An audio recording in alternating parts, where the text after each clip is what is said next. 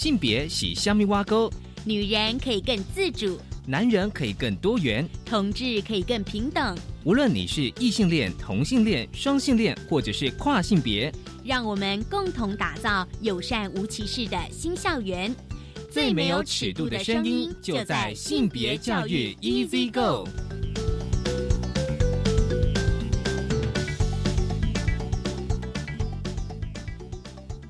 Hello，大家午安，欢迎收听教育电台性别平等 Easy Go，我是文龙。不知道这礼拜大家过得好吗？我相信大家就是开学最关切的，就是今年八月一号一百零八年的新课纲实施哦。所以其实有些老师会问说，诶，那性平教育到底要怎么样来教？我们稍后呢，想跟大家来聊一聊，稍微分享一下。其实呢，教育部在新北市，就是在八月的时候有举办过一百零八年的新课纲解析的座谈会。我们稍后来聊一聊。而今天的性别慢慢聊，想跟大家分享一本书，书名我觉得还蛮可以让大家思考。他们都说你应该，那个你哦，是女生的你哦，就是好女孩与好女人。疼痛养成哦，这个副标其实我觉得有很多议题可以谈。我们邀请到的是这本书的作者周木子老师，他同时也是智商心理师，稍后回来跟大家分享。我们先进行性别大八卦，性别大八卦。今天性别大八卦想跟大家来聊一聊，就是其实呢，最最近我也常跟一些老师在分享，就是在谈，就是一百零八年的新课纲关于性别平等教育。其实，在上个月呢，教育部有举办过一百零八年的新课纲的座谈会，但参与的也是有家长。那在座谈会当中呢，其实有些家长就会质疑说，诶，那性平课程是否会忽略了公投的意见？因为其实呢，哦，就是去年公投呢，就是有七百多万人反对，就是在学校实施同志教育哦，担心呢会让孩子搞不清楚自己的性别。而教育部长就表示说呢，性别平等教育其实在台湾也将近二十年哦，不少学生呢因为对彼此差异的不了解呢，所以会造成像是霸凌事件发生。其实过去我们也谈非常多的例子，所以性别平等其实让学生了解。差异，而且尊重差异，并不是要把学生刻意带往什么样方向哦。教科书内容呢，其实是经过哦许多的学者专家不断的解释跟编写，所以呢，希望家长不要听信特定人士的口述或者是一些网络的谣言。我接下来想跟大家分享是一则网络新闻，就是说，哎，一百零八年课纲已经实施了，可是呢，新课本呢？怎么样去介绍这个同性婚姻？因为同性婚姻在今年的五月二十四号，我国同性婚姻合法化。但是呢，课本当然是没有，因为课本可能在上半年就已经哦审核通过。我们来分享这一则的网络新闻，就是呃，澎湖县有国中老师呢，他就表示说，其实呢，可以在公民课呢，民法在介绍民法的时候呢，可以提起；而综合课程谈家庭婚也可以适时的提到。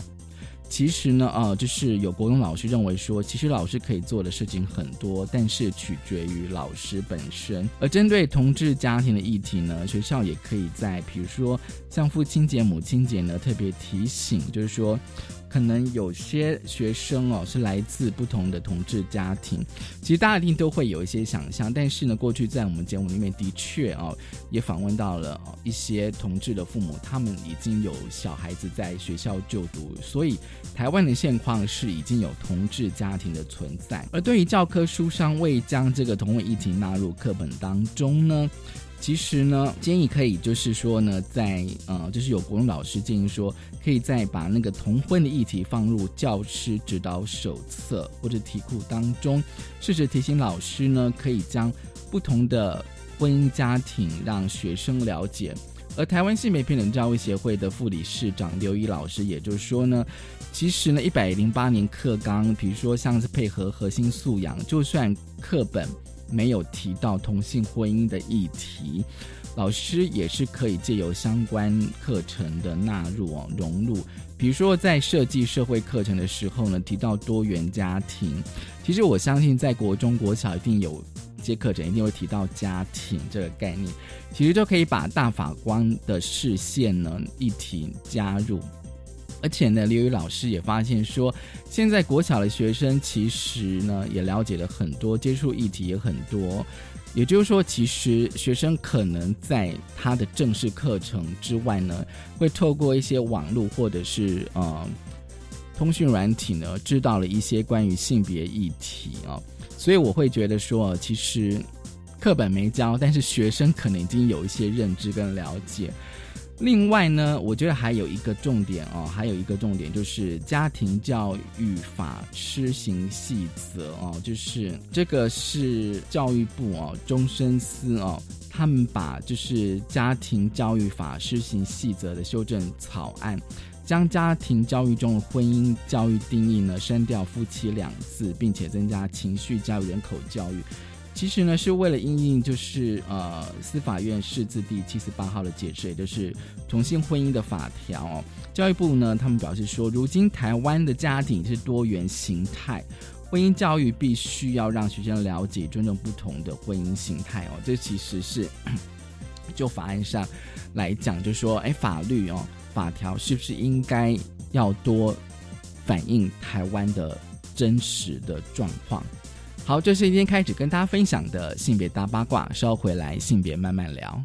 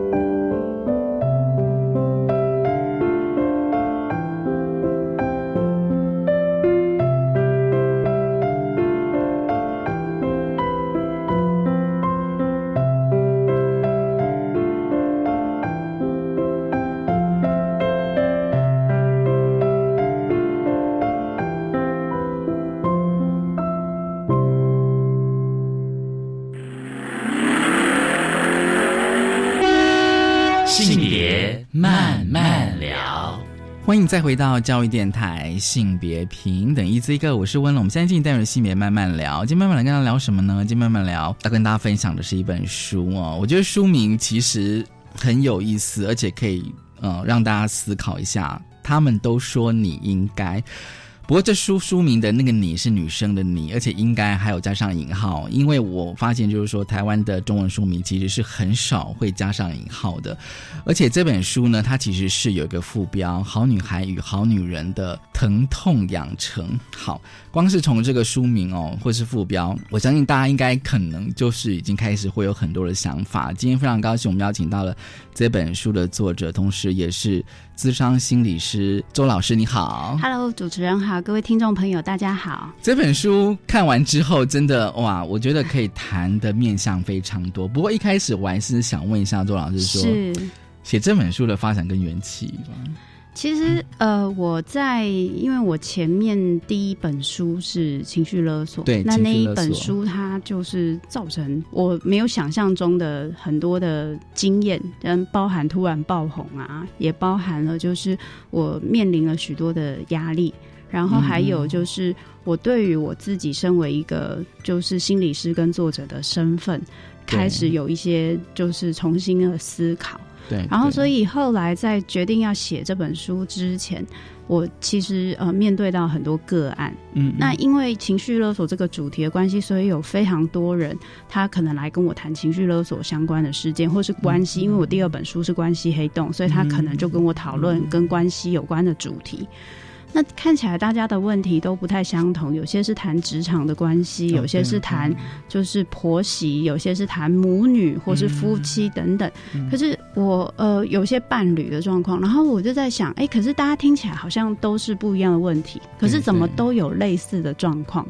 比如说，有些人他可能就是这些女性，她们有一些共同的类似的情况，比如说很容易去注意到别人的感受，嗯还有很容易去注意到别人的需求，嗯然后很习惯有时候为为了别人去委屈自己，但是有时候又会出现怨嘛，那那个怨就会让她忍不住抱怨，然后跟彼此的关系当然就会亲密关系就会离比较远。哦，。对对，但是他又觉得他牺牲了这么多，为什么他牺牲这么多没有被看见？嗯。然后那个没有被看见，又会造成更多的怨，那个怨就会造成亲密关系变得更恶性循环。的确是。对。那问题来了，很多女性，因为我我也有一些男性个案，但是我发现女性跟男性个案有一些不同。嗯嗯，有些当然男性也会有很在意别人感受的人，对对，但是比例上来说，有些男性比较做得到，就是这件事情我不想，嗯那就算了吧，嗯。我就不管了，就是我就、我不就不管他了，或者像书里面就是说，他就逃离这段对，他就他就不要去碰这个关系，或者他比较偏解决问题导向。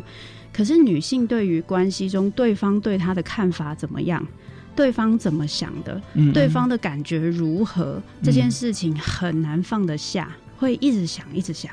嗯嗯，比如说，我明明觉得他的要求不合理，可是我就是没有办法忍受一点点他觉得我不好，他觉得我做不到，嗯他觉得我没有按照他的方法去做，所以他给我坏的评价，我没有办法接受这件事。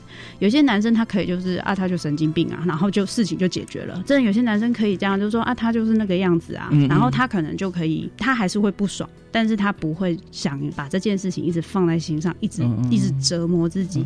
可很多女性会这个样子，然后再包含了我发现，如果今天这些特质这么的相似，但是它影响了我们跟每一段关系的互动的状态，然后甚至就像刚刚主持人说，变成一个恶性循环。对，问题来了，这到底是女生天生的个性，还是后天被训练来的？嗯嗯我开始对这个问题产生很大的兴趣，而且因为我自己本身又是个女性，对对，所以我我嗯因为我发现我也是一个很在意别人的评价。很注意别人感受的人，嗯所以我才说我自己的自序才写说，我那时候遇到很多攻击的时候，产生非常多的自我怀疑。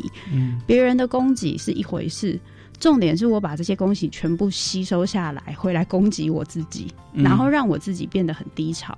我后来发现有很多女性都有跟我类似的状况，就是很会自省。讲好听一点是很会自省，讲难听一点就是很容易自我惩罚跟自我挑剔。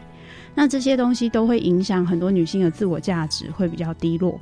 所以我后来在在考虑到这么多，以及我面对个案很多，发现这一些东西其实或多或少都影响个案他们来谈这个关系问题。中的，它其实可能都是症结的一个部分，也就是说，那些带着他没有办法摆脱的那些应该，女生应该要怎么样，应该要怎么样，影响他做很多事情的决定。他看起来是自由的，可是他没有办法做出其他的决定。嗯，嗯比如，说，开个玩笑讲，特别是结婚后，女性的这个应该就会出现的非常明显。比如说，今天她工作很忙，嗯对，她可能逢年过节那一天过节，她没有办法回婆家帮，忙拜拜。嗯哼，可是因为她觉得身为一个媳妇，应该要回去拜拜。婆婆可能也没有真的很要求她，但婆婆只讲了一句说：“哦，你又因为工作很忙没办法回来哦。嗯然后那女生听到这句话就觉得压力好大，然后就觉得像婆婆是在暗示什么？对，在暗示什么，嗯甚至在责怪她，所以她后来就硬着头皮，就是早上赶快把事情处理完，然后赶快冲回去，然后冲回去之后再赶快冲回来，晚上又加班到很晚，把这件事情处理完，然后他就充满了怨怼。觉得为什么当人家的媳妇这么辛苦？那这个东西它就牵扯到很多的层次。有些人他面对的应该，的确是别人有很直接告诉他的应该，对，可是有些人的应该是被内化的，那个内化的应该就是别人只要稍微提个醒，甚至暗示一下，你的那个自心里就有一个自动机自自动化机制，就是你这样不对，你这样不对，你这样不对，嗯，然后你就会忍不住，因为你就是我我那个书里面有提到文化缠足，你就被这个文化缠缠足给绑住，你就只剩下这条路可以走。所以就是说这本书哦，我觉得有一个核心的提问，就是这个应该到底是怎么样的产生？而且我觉得我自己是觉得是蛮可怕的，是说大家都觉得。呃，应该要这样子做，然后把这个概念继续的往下传。其实刚刚周老师已经提出了，就说这本书的一个核心的概念是文化缠足。嗯，是这个老师是怎么样产生这样子一个名词呢？其实“缠足”这个词，它不是第一次出现嘛，嗯大家都知道绑小脚。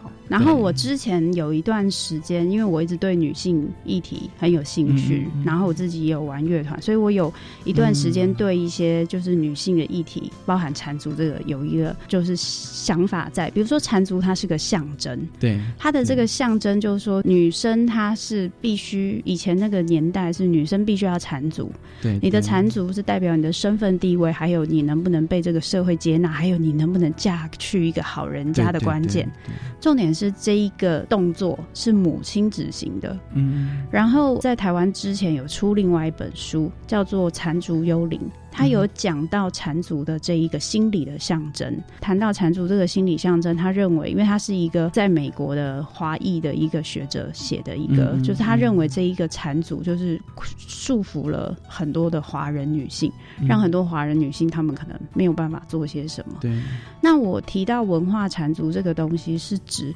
当我们今天这个缠足现在在实际上形式的这个动作已经没有了，可是文化的缠足还是一直在持续着。嗯，比如说从小，我那时候就在网络上就是做了一个询问，说大家有没有小时候有遇到什么标签，特别是女性。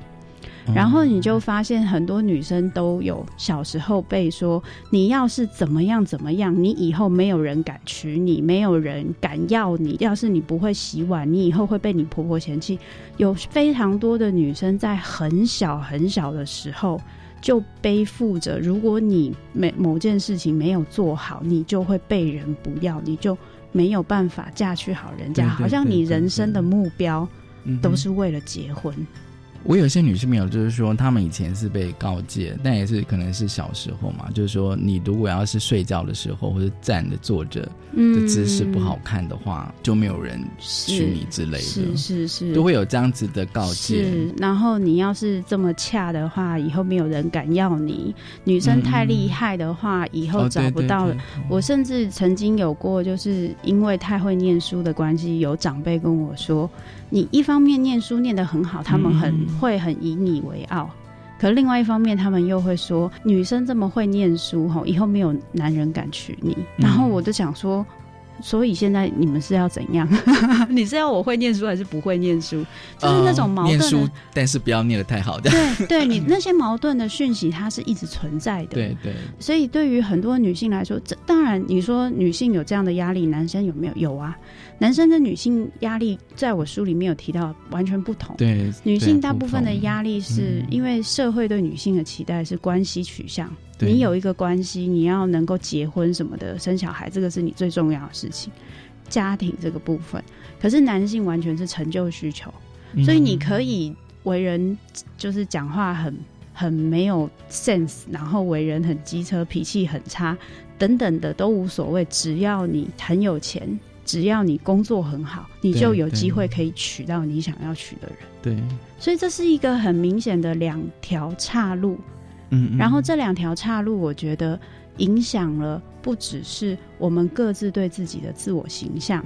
还有，就像刚刚我们说的文化缠足，对，就是那些应该怎么形成。如果带着这两条社会的期待，我们会就是接收的应该就会完全不同。嗯，然后当我们进入家庭之后，家庭的事情那就会应该是女生要做的。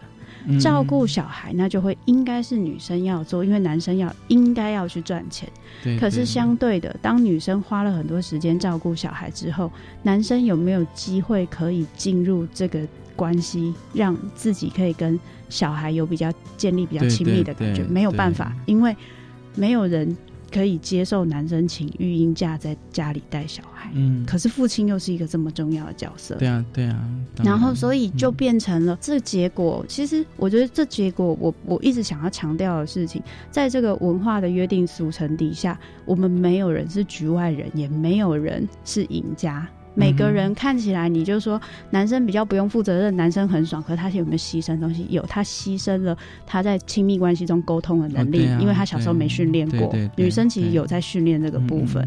那他有没有牺牲什么？他牺牲他很想要这个亲密关系的时候，他不能进来，因为人家会跟他说不能儿女情长。男生就是要好好的放心思在工作上，儿女情长是没有用的男人的展现。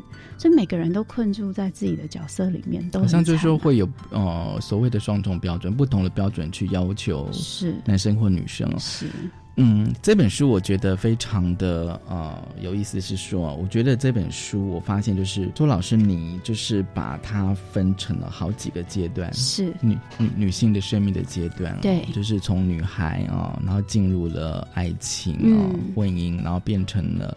人家的太太、妻子，最后变成了呃媳妇，然后最后可能会变成一个妈妈。哦，我不知道这样子的书写的结构是怎么来的。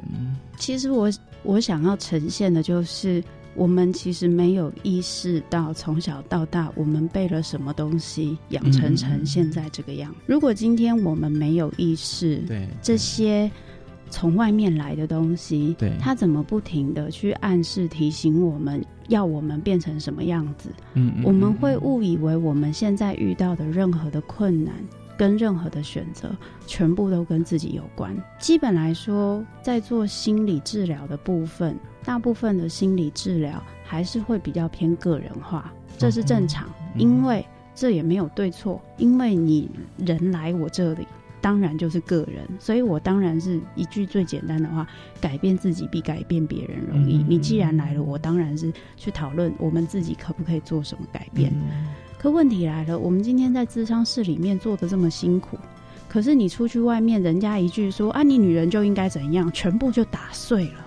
你就会发现那是两个世界的东西，而且可能是你最亲密的人跟你这样讲，对，对可能是你最亲密、最重要的人。有些人会说：“哦，我结婚了，婆婆会这样跟我讲。”老实说，直接这样讲的婆婆还不一定多，可是直接这样讲的妈妈就很多。嗯嗯，因为妈妈会认为你结婚了也应该要这样，因为她自己也是这样。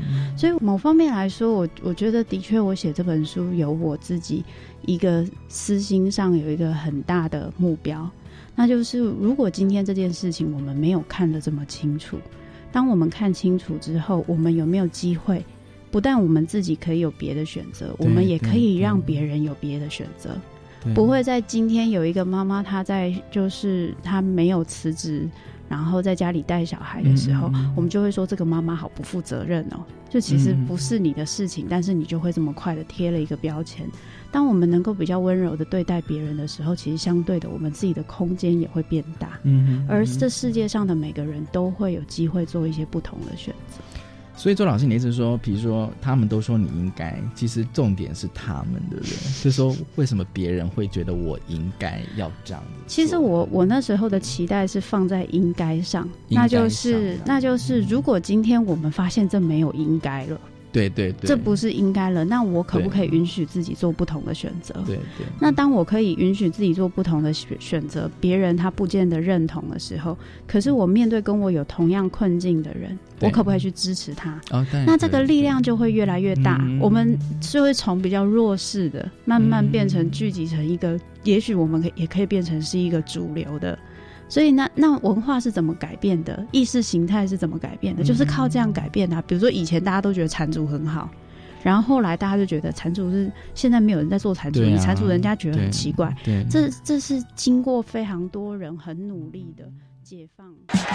Come on 哟！聪明用电不藏私，节电招式交给你。冷气二六到二八，搭配滤网固定席，老旧家电旧换新，认明标示最放心，守住荷包最开心。哟哟，聪明用电好习惯，随手关灯一指按，待机电器定时关，冰箱储藏八分满，做好做满 Number One。更多节能小配博，请上节约能源园区网站查询。揭晓！以上广告由经济部能源局提供。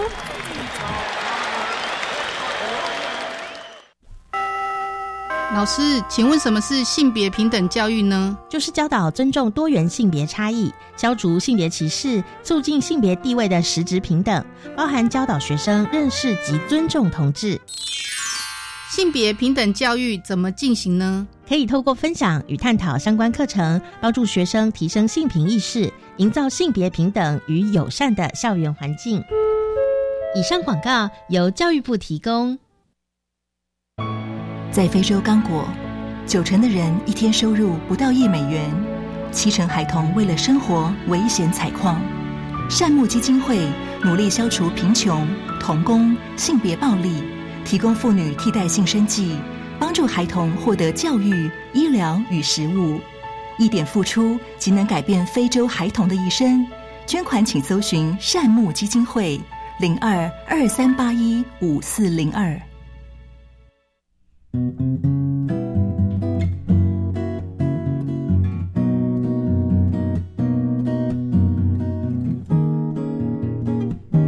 我是苏命苏米恩，你现在收听的是教育电台。哦，朋友们，就爱教育电台。耶耶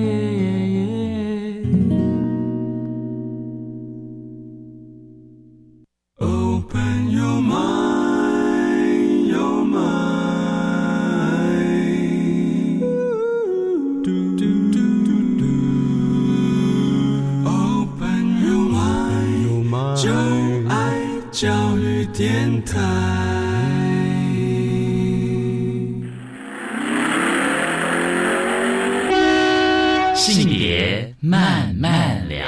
教育电台性别平等 EC Go，我们现在进的是性别慢慢聊。今天慢慢来跟大家聊的是一本书，书名是《他们都说你应该好女孩与好女人的疼痛养成》。高兴我们邀请到这本书的作者，同时也是资商心理师周木姿周老师。这个阶段呢，哦，因为就是我们刚刚第一个阶段就是谈到，就是周老师这本书呢，其实呢分了很多的女性生命的阶段跟轨迹。而呢，我们第二阶段想要来跟大家着重在爱情这一块啊，因为其实过去在我们的节目里面有谈过哦，甚至有很多的老师们，他们觉得爱情就是所谓的情感教育哦，的确是他们觉得很重要，但是觉得很棘手，对，很难处理哦。那我想说来谈一下这个呃爱情的裹脚布，缺乏安全感的女孩们这个章节是的重点，这样，因为我看里面 嗯呃个案分析啊、不管是个案的故事、个案分析哦，其实我都觉得很写实。而且我觉得有点可怕，是我有时候会遇到一些读者，他看了我的书，然后他就说：“老师，你是放摄影机在我家吗？怎么跟我的 状况一模一样？”然后我就说：“你不孤单，我这个是很多很多个案类似的状况所写出来的。对，所以这个是一个非常常见的情绪。表示他有共鸣啊，是，表示他有共鸣。是，但是我想说，这个章节我自己读起来的时候，就是说，怎么样在情感关系跟自我找到平衡点？嗯我觉得这个很重要。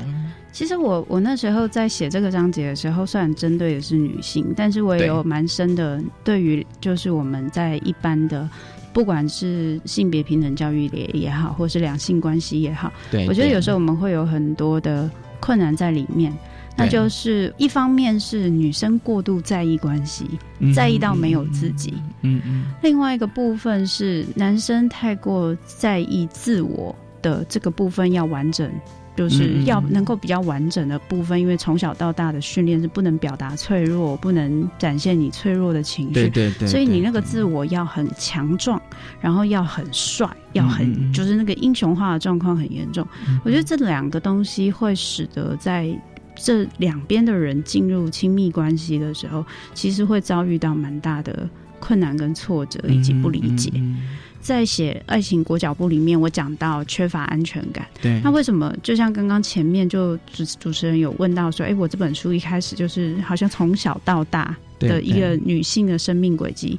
其实是因为当这些女性她们从小的时候被训练的，你要很在意关系，甚至你被训练的说，好像要有一段关系，比如说你要嫁给好人家，你要能够有人娶你，有人要你，对对，这才代表你有价值。对，所以你现在本身这个样子都不够好，你要符合可以被娶、可以嫁给好人家的这一个条件跟要求，可以有一段关系，你才是好的。所以，当我们带着这种我本身的价值是不够好的，可是我必须要长某个样子，被人家接纳之后才算好的。进入关系之后，我当然就会有很多很多的缺乏安全感的情况会出现。比如说，我可能就会，我里面有写一个故事，我可能就会觉得我一定要有用才有价值。对，我可能从小跟我父母的关系互动，甚至如果我家里又有一点点重男轻女，甚至会要求说女生要做家事，要照顾弟弟妹妹。嗯，可能男生可能不用的时候。你可能很习惯，就是我要表现的很好，我才可以获得父母的注意跟肯定。我没有办法靠我自己无条件的获得这个东西。对，所以我进入爱情关系之后，我很难不牺牲不奉献。嗯哼。可是我可能是用我自己满满足我自己的方式去牺牲奉献。嗯哼。因为我认为只有这样子，对方才会够注意我，够在意我。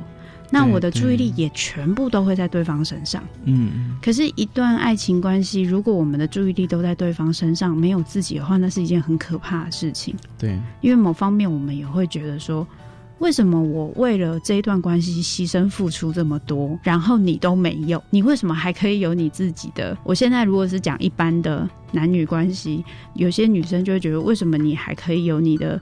朋友可以出去运动，你可以有自己的生活，你休闲。当你工作完之后，你想要的不是跟我腻在一起，而是你还要自己去运动，然后去找你的朋友，然后只剩下一点点时间是我们两个人的。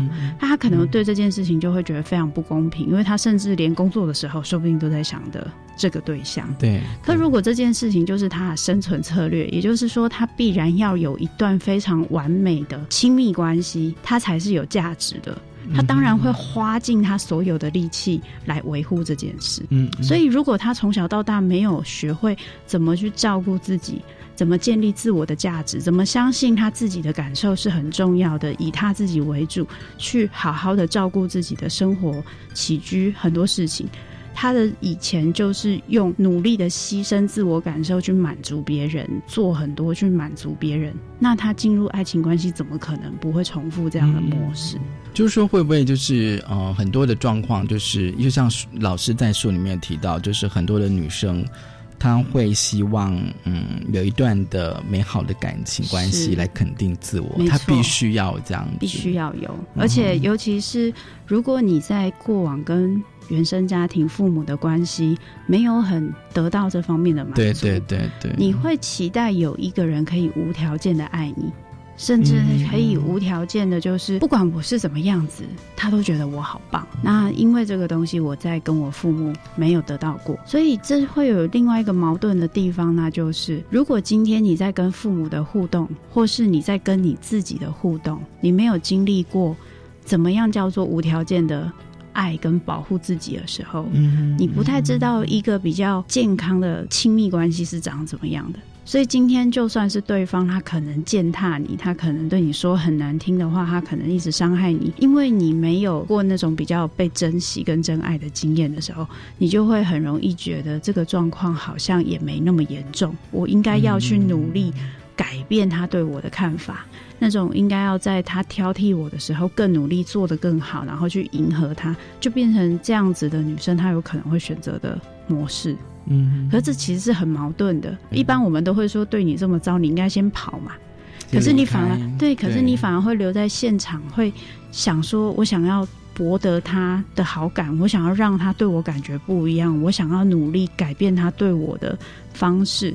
那这其实就是我们的经验是，如果今天别人觉得我不好，是我的问题，不会是别人的问题的时候，如果我从小到大这一个应该别人觉得我有问题，我就一定要努力让别人觉得我没问题。我应该要努力去做一些证明我的价值的事情。那我进入爱情关系很难不做到这件事。而且会不会就是就是说会想要用一些东西来交换？其实像我看到这个这一段的时候，就觉得说就是呃，但每个人东西不一样，然后可能讲说用某些的东西来去交换爱情。其实会，而且我觉得有的时候过度在意别人的感受，它就会使你在这个爱情中。要做自己的选择变得非常的困难，嗯，那你越不能做你自己的选择，其实在这爱情里你就会越没有自己。我举一个例，其实就是一个非常小的例子，比如我跟我先生好了，他就是可以，他如果今天他要干嘛干嘛，他会直接告诉我说，哎，我今天不想跟你做什么，我想要自己去做什么，嗯嗯，那他都是可以直接这样讲的，他也不会觉得说这样我会很不开心或是什么。可是我发现有一次我好像。他好像希望我陪他一起去做些什么，要去，也许是去一个，比如说我随便乱讲，比如说去看个电影好了。然后那一个电影我不是很想看，而且那天我好累，我想要在家里休息。可是我就觉得哈我。拒绝他去看电影这件事情，泼他冷水，我觉得我自己好像很糟糕，然后我会感觉到他会不会失望，甚至我下意识就是觉得哈，他会不会变得比较不爱我？我发现那个东西是连接的非常快。你会一直问，你会一直疑问。我其实对，其实我我没有意识到这件事，应该是说我那个当下只是觉得很不舒服，但是我要拒绝他这件事情，我发现很困难，很不舒服。那。因为我心理师嘛，所以我就想说，好，我自己稍微把我自己这个感受理清一下。我发现那个恐惧、那个害怕，会有点担心他因为这样失望，然后就没那么爱你了的那个感觉，我觉得是有出现的。然后我非常惊讶，因为他不是一个，就是以理性来说，我们一般的关系，对方不会因为你的一个拒绝就不爱你了。对。可是这件事情是一个根深蒂固的恐惧，那就是也许你从小到大的训练都一直在提醒你。可能今天对方有事情失望了，他就会没那么爱你了。对，我觉得这是一个非常有趣。我之前有去一个去一个节目，刚好是女性的主持人，她跟我讲到一句话，我觉得哇，她讲那个例子，我觉得好完整。她说，女生从从小到大得到的价值感，觉得自己是好的。据她自己的经验是，今天我拿到奖状奖杯了。拿回去给妈妈，妈妈说你好棒，这件事情才完成了。嗯，所以绝对不是你拿到奖杯奖状你就好棒了，没有。你要拿到奖杯奖状之后拿回家，妈妈看了这个东西说：“嗯，你好棒。”所以要经过爸妈的认可，经过你重视的人认可，认可。所以你做的任何事，不是你自己可以认可的，是要先经过你很觉得很重要的人认可，你才放心。这是一个很多女性她一直以来没有意识到。的一个模式，就说你这个能力，或者说你这个奖杯或奖状才是有意义、有价值的这样子。就是他他们没有办法收到，所以我们会遇到很多女性，她对自己的能力是没有办法肯定的。她明明能力很好，可她没办法，因为她会觉得这个能力只要没有经过。别人的认证，这个能力就不是真的好。可是拿到奖杯奖状，基本上就是一种认证。但是认证的对象，他们对他们来讲不一定，而且有的时候甚至父母认证了，也不见得他会觉得很好。他可能只是放心啊，这代表我还会继续被爱，这代表我会被重视，这代表我有价值。所以那个东西，能力已经不是最重要。这当然，这个东西也会，这不是说所有的女性都这样。我说的是有一群女性是这样，会这样认为。对，那那就会变成能力这件事情只是生存的策略之一，而不是他用来彰显自己价值的重点。可是对于很多男性，就是我遇到比例，就以就是相对来说比较多的男性，他是用能力来彰显自己的价值。嗯，这其实是一个很大的差别。嗯，这个标准，我觉得有时候也是我们，嗯，有时候在谈谈那个所谓的性别平等教育的时候，也是会提到，就是说对于男生跟女生的那个标准，跟或者是要求是不一样，是不一样，是不一样的，完全不一样。我记得我小时候，我我书里面有讲，我小时候是因为我我是台南人，然后我是。所谓人家说什么，就是应该我是最大的孙女，长孙吧。因但是人家都讲长孙，所以长孙是讲男生。对对。那我阿妈都跟别人介绍说，她是我们家的长孙女。然后因为我跟其他的堂弟妹年纪也差比较多，那我阿公阿妈非常非常疼我，所以我任性的长大。到我上了大学之后，跟人家说我是台南人，讲说我是阿妈说我是家里的长孙女，大家就非常惊讶地看着我说没有长孙女这件事，只有长孙，所以你们家的长孙是你的大堂弟，不是你。然后我就非常的惊讶，我说哪有？阿妈说是我，然 后然后就是这种很，然后后来我就发现哦，他们并没有特别觉得说，因为我是女生，所以有些事情是不被期待，或是不需要这么厉害，应该把注意力放在男生身上。可是我后来发现，原来有非常多人其实是认为女生不用这么厉害。你有一个不错的学历，只是为了让你嫁到不错的人家去。而重点是，如果你今天想要去念书，念到不错的学校，念到硕士勉强，可你要念博士，大家就会劝你三思了。就说：“哎，这样子你觉得好吗？”你老公没有念博士的话，他娶一个念博士的老婆，他压力很大吧？然后或者是说，我也有听过有人会问我说：“哦，我现在做这个，就是比如说我现在。”可能比较稍微有一点点名气，人家也问我说：“你先生对于你现在这样子，他有什么看法？”我想说，他需要有什么看法？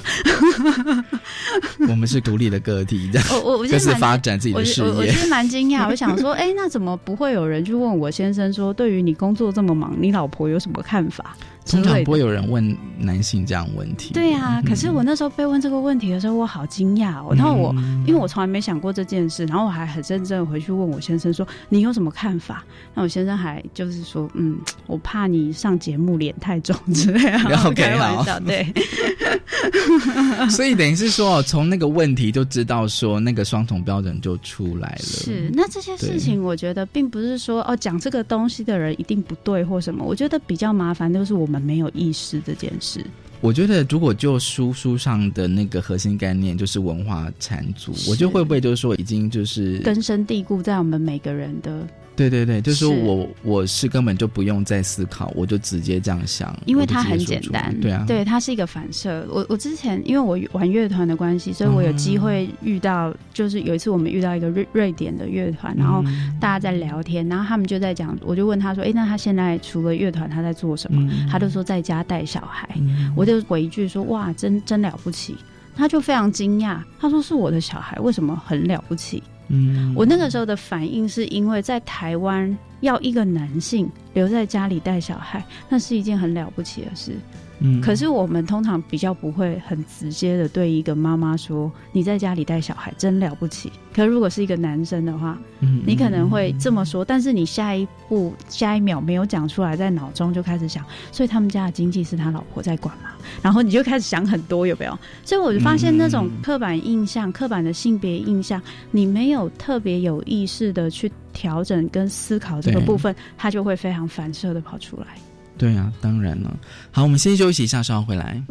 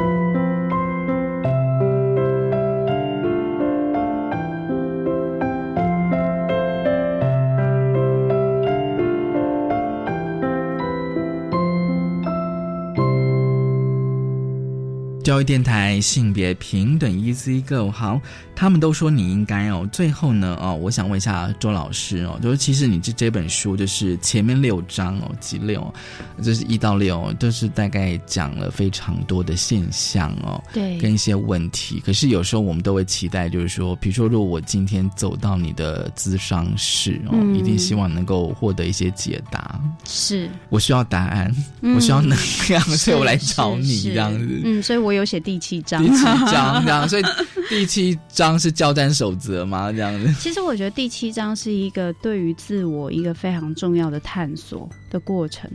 我觉得当我们今天已经被缠足的很习惯之后，我们可能不知道原来这个脚长什么样子。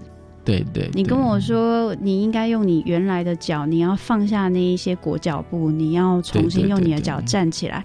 可是我根本连我的脚。怎么样子我也不知道，以前我是怎么走路的我也忘了，那我该怎么办？那或许我要慢慢重新建立我自己的标准。嗯嗯，我觉得这件事情是在我们放弃别人的标准之后，我得同时间建立我自己的标准，否则我会有点无所适从。嗯嗯，所以那个无所适从是也是一个非常重要的过渡时期。嗯，那就是你必须要重新去思考，不是用别人的标准过生活。嗯，然后开始去感受。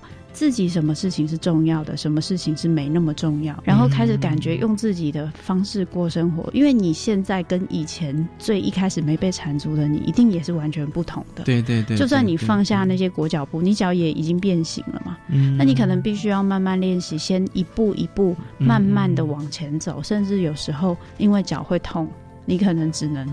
走一步退两步也有可能，或是你只能停在原地先休息一下也有可能。所以，我我觉得最后一章的重点其实是放在我们要怎么去对自己有更深的理解，以及去建立属于我自己的标准。而且，我觉得这些练习感觉上好像是往内。去找自己是往内这样。子哦，我觉得那个其实有时候呃，我觉得有时候会觉得像是一个修炼呢。对，因为前面六章啊，我讲了很多外面的东西，对对对对，其实是，所以那那六章的期待其实是除了是让我们看到了这些外面的东西怎么影响我们，我也希望当我们意识到之后，我们可以不要再有点像抓交替一样，拿这个外面的东西再去影响别人，我们可以让这个这个。个世界可能开始有一个不同的声音，开始慢慢的出现，慢慢的大声一点。可是问题是我还是得回归到我自己想要怎么样的生活。嗯所以第七章他就会花比较多的力气，在我必须要，如果我今天已经不要别人的标准了，对，那我自己的标准是什么？怎么样的事情我感觉好或不好？嗯，我也有可能在我就算我有注意到自己，照顾到自己，对我还是很有同理心，我还是很想要照顾别人。对，那没有关系，你还是可以做这件事情啊。不是说今天要你照顾自己，就要你完全不管别人死活，不是这个意思。可是如果这个事情是你做了会愉快的事情，对，那就是你的选择。我们今天的努力都只是在没有哪一个做法是正确答案，只是希望我们每一个选择都能够再让自己快乐一点，而没有那么多勉强跟委屈在里面。因为那些勉强跟委屈，它会被传下去的。它传下去之后，当你勉强跟委屈，你就会看别人，觉得别人凭什么不勉强跟不委屈？我一定会想要去跟他讲，你这样不行。对。然后这就是刚刚主持人有跟我提，为什么这个会一直传下去？就是这样嘛。嗯。怎么可以我一个人苦？就是我我吃那么多苦，你现在这样算什么？所以就是会这样子，就是我刚开玩笑讲的抓交替嘛，就这样子一直一直传下去。我们并没有希望这个东西一直传下去啊，它不是个愉快的事情。对，它不是个愉快事情，而且就是说，书里面我两头就是说这些信条比较是负面的啦，就是说你是不是相信或者非照做不可，然后我是不是有其他的选择？其实我觉得当然就是没有一个答案，但是我觉得如果有这样子的疑问出来了，就我是不是一定？